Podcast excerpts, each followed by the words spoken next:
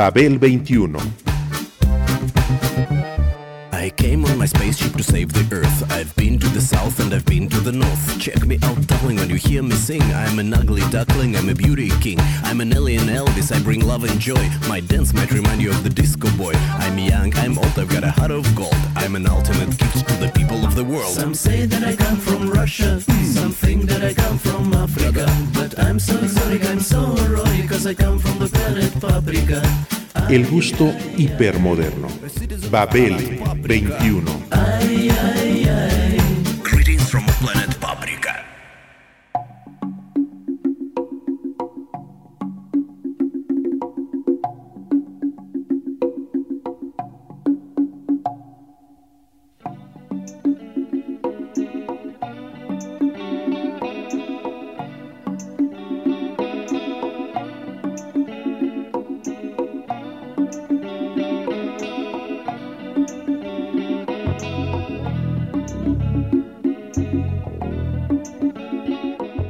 El cielo protector es la obra más aclamada de Paul Bowles, una de las obras cumbre de la literatura del siglo XX e influencia para el rock.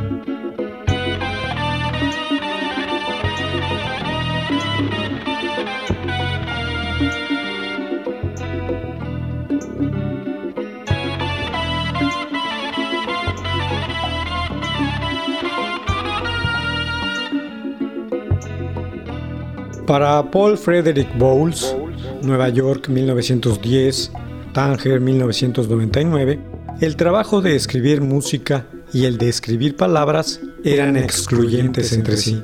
En la infancia y adolescencia fue autor de relatos y poesías. Posteriormente se inclinó por su otra vocación, la música. Bowles abandonó la Universidad de Virginia después del segundo semestre para no volver nunca más. Sus proyectos se encaminaron a dejar la casa paterna y viajar a París para conocer a Gertrude Stein. Todavía en Nueva York había estudiado música con Aaron Copland, compositor al que estuvo muy ligado. Una vez en París, continuó sus estudios musicales con Virgil Thompson, a sugerencia de Stein.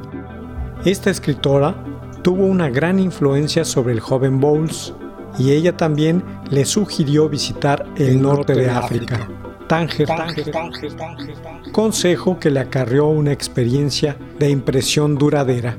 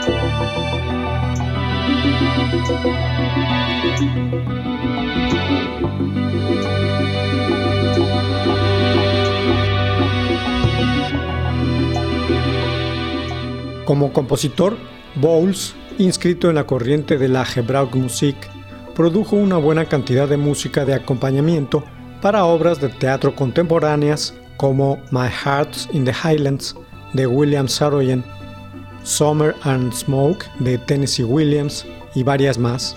Escribió además tres óperas, algunas de ellas basadas en textos de Federico García Lorca. Asimismo, lo hizo con cuatro ballets, de igual forma, compuso una suite para orquesta pequeña, la melodía para nueve instrumentos, danza mexicana, sonata para dos pianos, winds and percussion, suite for medium voice con texto de Jean Cocteau y también creó algunas canciones y música para películas cuyos detalles y referencias pueden encontrarse en su autobiografía Without Stopping, Memorias de un nómada de 1972.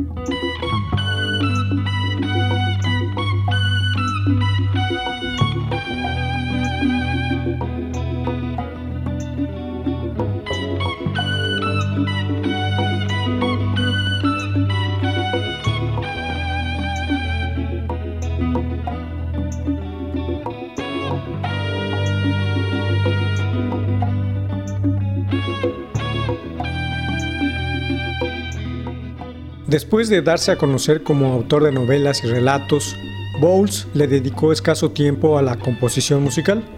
Su primer libro importante fue The Sheltering Sky, El cielo protector, de 1949, que años después fue llevado a la pantalla por Bernardo Bertolucci. A esta obra le siguieron un puñado de novelas, muchas colecciones de cuentos, libros de viajes, innumerables poemarios. La mayoría de sus libros de ficción se ubican en el norte de África, principalmente Marruecos, donde el autor se estableció definitivamente después de la Segunda Guerra Mundial.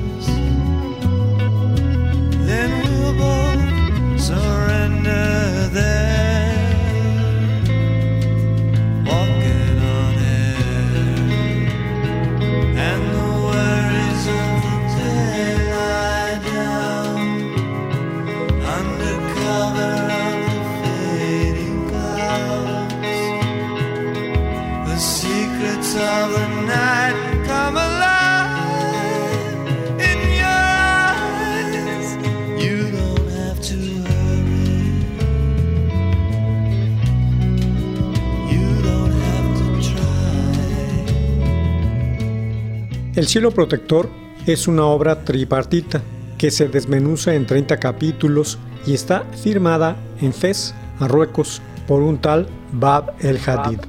Los protagonistas de la misma son un solvente trío de estadounidenses que vagabundean por el mundo en el momento inmediato al final de la Segunda Guerra Mundial. han podido viajar en un carguero desde Nueva York a Argel para iniciar un recorrido por África del Norte con el azar y la imprecisión como únicas brújulas. El joven y refinado matrimonio de Nueva York, formado por Port y Kit Moresby, desembarca con la intención de viajar al desierto norafricano acompañados de su amigo Turner. Bajo el desconocido e impresionante paisaje que los rodea, se esconden los peligros de una cultura que les resulta completamente ajena y un entorno natural hostil. Poco a poco, ambas cosas los conducen hasta los límites de la crueldad y la razón. La novela conlleva una fuerte carga idiosincrática, anarquista, existencial, corrosiva y nihilista.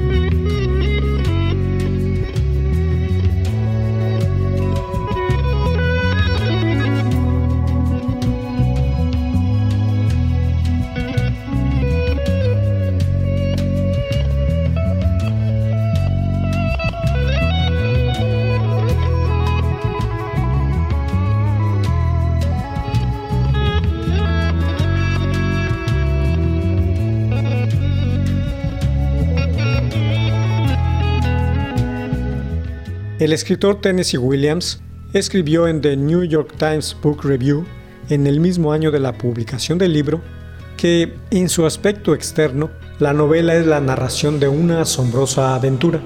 En su aspecto interno, es una alegoría de la aventura espiritual del hombre plenamente consciente de la vida moderna.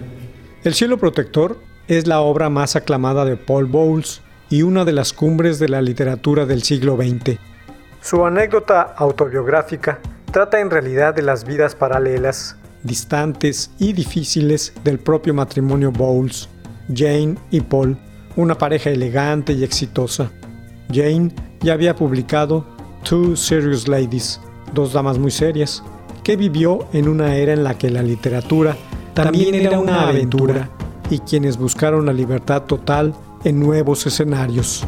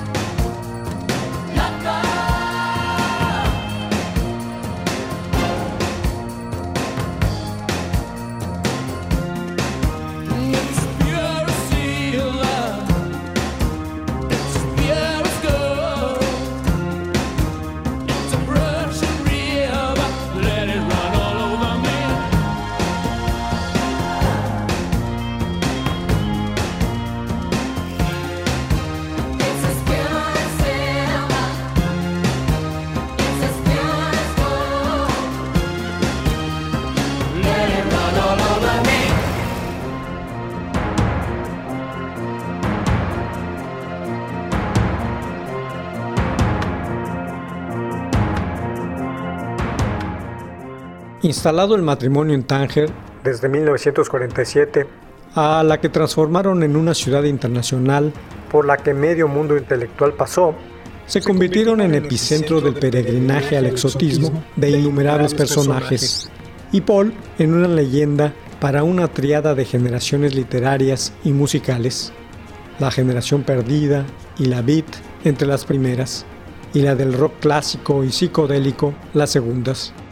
Por aquella ciudad que hicieron suya en sus años dorados, en los que resonaban los anhelos bohemios y cosmopolitas, circularon en un listado inacabable los nombres de Truman Capote, Tennessee Williams, Gore Vidal, Virginia Woolf, William S. Burroughs, Jack Kerouac, Allen Ginsberg, Gregory Corso, Jimi Hendrix, Matisse, Cecil Beaton, los Rolling Stones, Timothy Leary, Ornette Coleman, Roland Barthes, Samuel Beckett, Jean Genet, Gertrude Stein o Marguerite Yourcenar, entre otros muchos.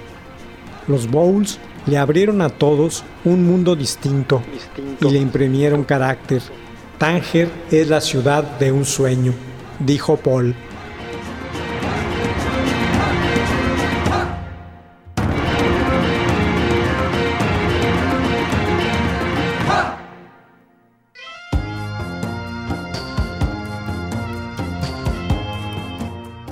La postre, la locura en la que se sumió la vida de Jane, demasiados excesos y promiscuidades en aquella geografía y que la condujo a la depresión y a la muerte en 1973, marcó como una sombra en la vida del escritor. Luego del fallecimiento, el autor se fue apagando en medio de la melancolía, en una especie de desdén por la vida alrededor, del que lo sacaban la música y algunos amigos, hasta que llegó el momento en que dejó de escribir porque, según dijo, ya no le quedaban ideas, y canalizó sus restos de energía a la traducción de autores marroquíes hasta su fallecimiento en 1999.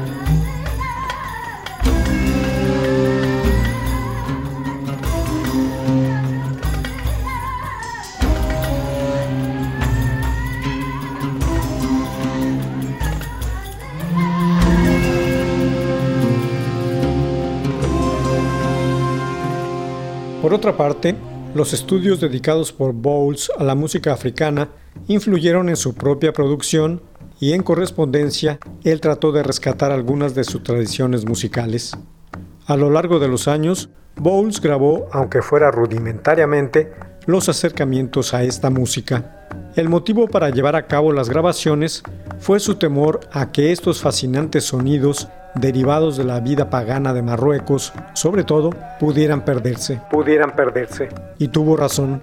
El cazador cultural en la actualidad buscará en vano los cantos rituales y el acompañamiento con las palmas de las manos que Bowles grabó antaño en una de las últimas bodas tradicionales de la colectividad Hilala.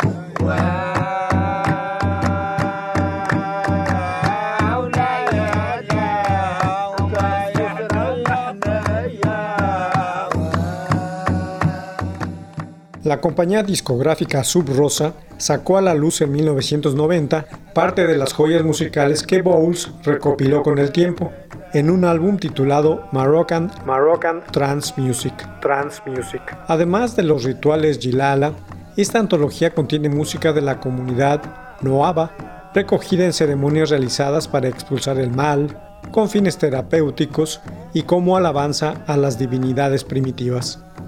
Asimismo, Bowles influyó con su música y sus libros a muchos y distintos artistas.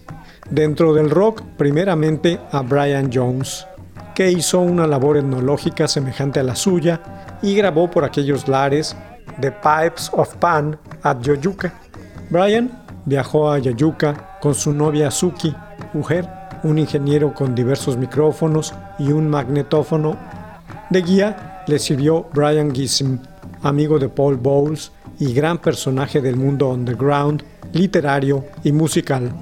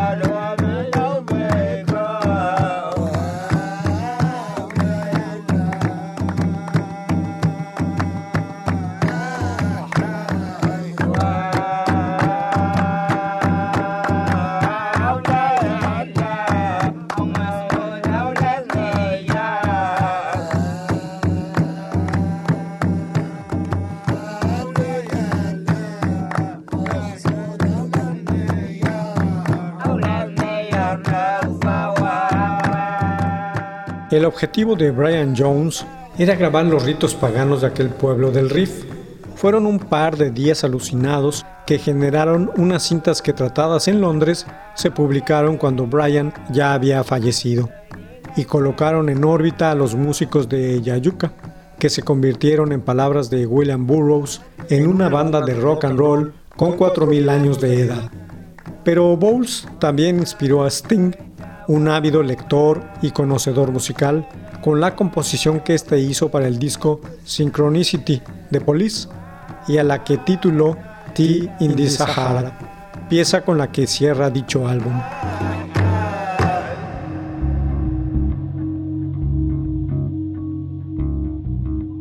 Cosa semejante sucedió con el grupo King Crimson y su composición homónima de Sheltering Sky, incluida en el álbum Discipline de 1981. Al igual sucedió con los mismos Rolling Stones, que en su disco de 1989, Steel Wheels, le dedican un tributo con la pieza Continental Drift.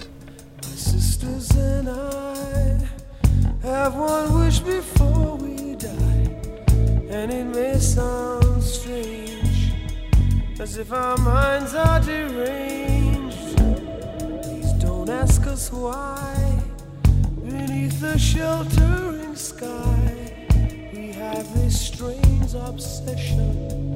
You have the means in your possession. Tea in the Sahara with you. Tea in the Sahara with you. The young man agreed would satisfy their need. So they danced for his pleasure with a joy you could not measure.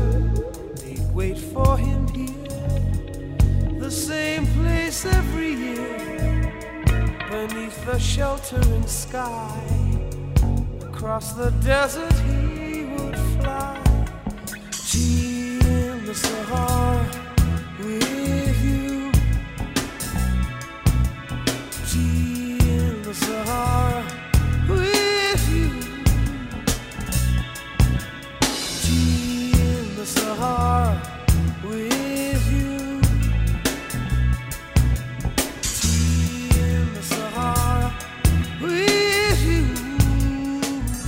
Aquella Tánger de mediados del siglo XX fue una ciudad que caló en las mentes de los pintores africanistas, de los estetas del orientalismo, de los músicos de diferentes épocas, así como en los escritores que buscaron en su laberinto algo diferente. diferente Pero, ¿qué tenía Tánger que la hizo única?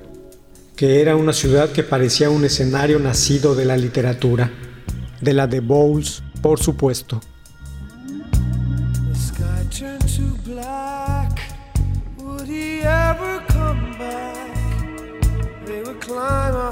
dune. They would pray to the moon, but he'd never return. So the sisters would burn as their eyes searched the land with their cups still full of sand. Babel 21, un programa de Sergio Monsalvo. Producción a cargo de Pita Cortés, Roberto Hernández y Hugo Enrique Sánchez.